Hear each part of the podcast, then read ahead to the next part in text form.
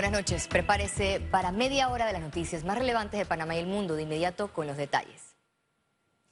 El presidente Laurentino Cortizo evalúa la apertura de la zona libre de Colón y el proyecto de Altos de los Lagos tras aumentar la trazabilidad de los casos de COVID-19 casos activos. El mandatario mostró su interés en la ciudad hospitalaria para la atención de pacientes COVID-19 y aclaró que no negocia con FCC, sino que conversó con directivos para que recorten los 65 millones por reclamos. Yo no estoy negociando absolutamente nada. Como presidente de la República sí me interesa que se llegue a un acuerdo y terminar de una vez por todas la ciudad de la salud como otros hospitales que tienen nueve años y que todavía a la fecha no se han terminado. En cuanto al pago retrasado a los médicos, reconoció que fue un error no comunicarles que el proceso demora meses por aprobación de traslados.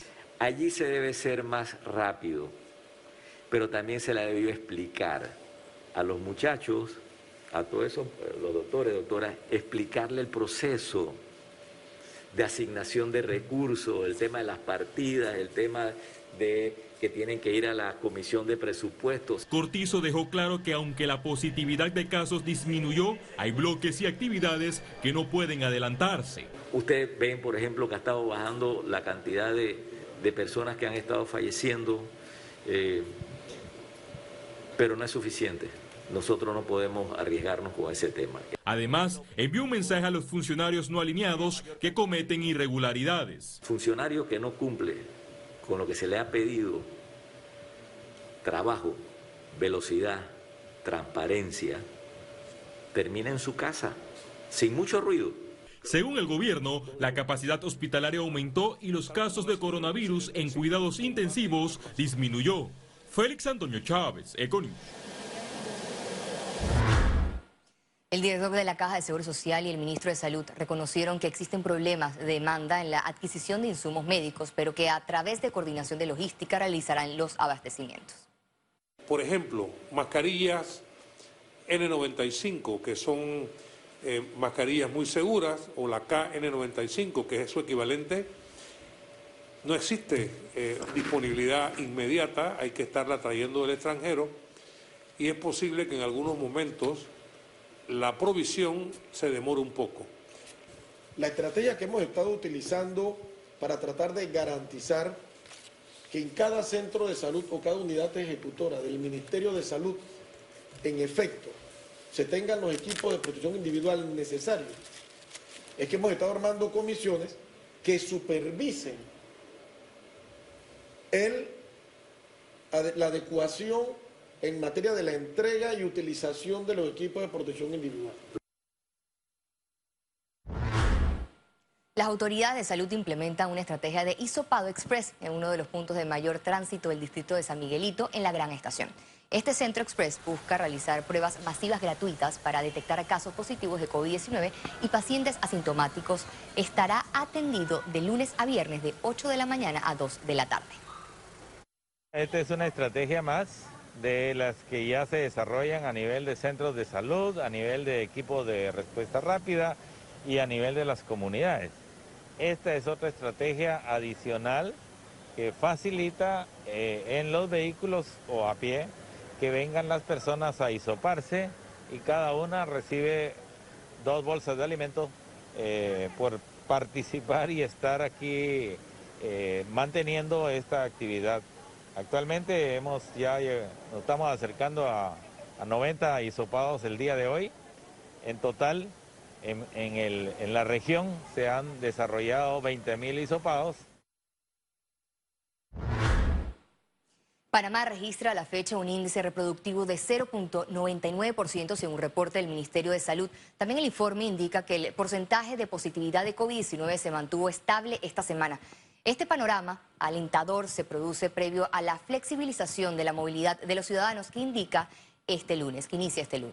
El reporte de este viernes 21 de agosto totalizó 84.392 casos acumulados de COVID-19. 817 sumaron los nuevos contagios por coronavirus. 1.629 pacientes se encuentran hospitalizados, 153 en cuidados intensivos y 1.476 en sala. En cuanto a los pacientes recuperados clínicamente, tenemos un reporte de 59.722. Hasta la fecha, Panamá suma un total de 1.859 fallecimientos, de las cuales 15 ocurrieron en las últimas 24 horas. Contraloría abre consulta ciudadana para evaluar contrato del hospital modular. A partir de este viernes y por espacio de una semana, la Contraloría colocará información en la página web de la institución sobre la construcción del hospital modular para que gremios, especialistas y panameños aporten comentarios constructivos en el proceso de referendo del contrato. Promulgan decretos sobre reactivación de actividades y nuevas medidas de movilidad. Entre las nuevas medidas adoptadas se elimina la salida por el número de cédula, pero se mantiene el género. A partir de las 7 de la noche se efectuará el toque de queda y los domingos se mantiene la cuarentena total. El presidente Laurentino Cortizo entregó más de 280 mil dólares a pequeños productores en la provincia de Colón. El mandatario en su gira inauguró la Policlínica de Nuevo San Juan y coordinó estrategias de búsqueda de contactos de COVID-19 con el equipo de trazabilidad. En el colegio, Abel Bravo entregó mochilas, zapatos, zapatillas, útiles, escolares, becas universitarias y guías de aprendizaje a estudiantes.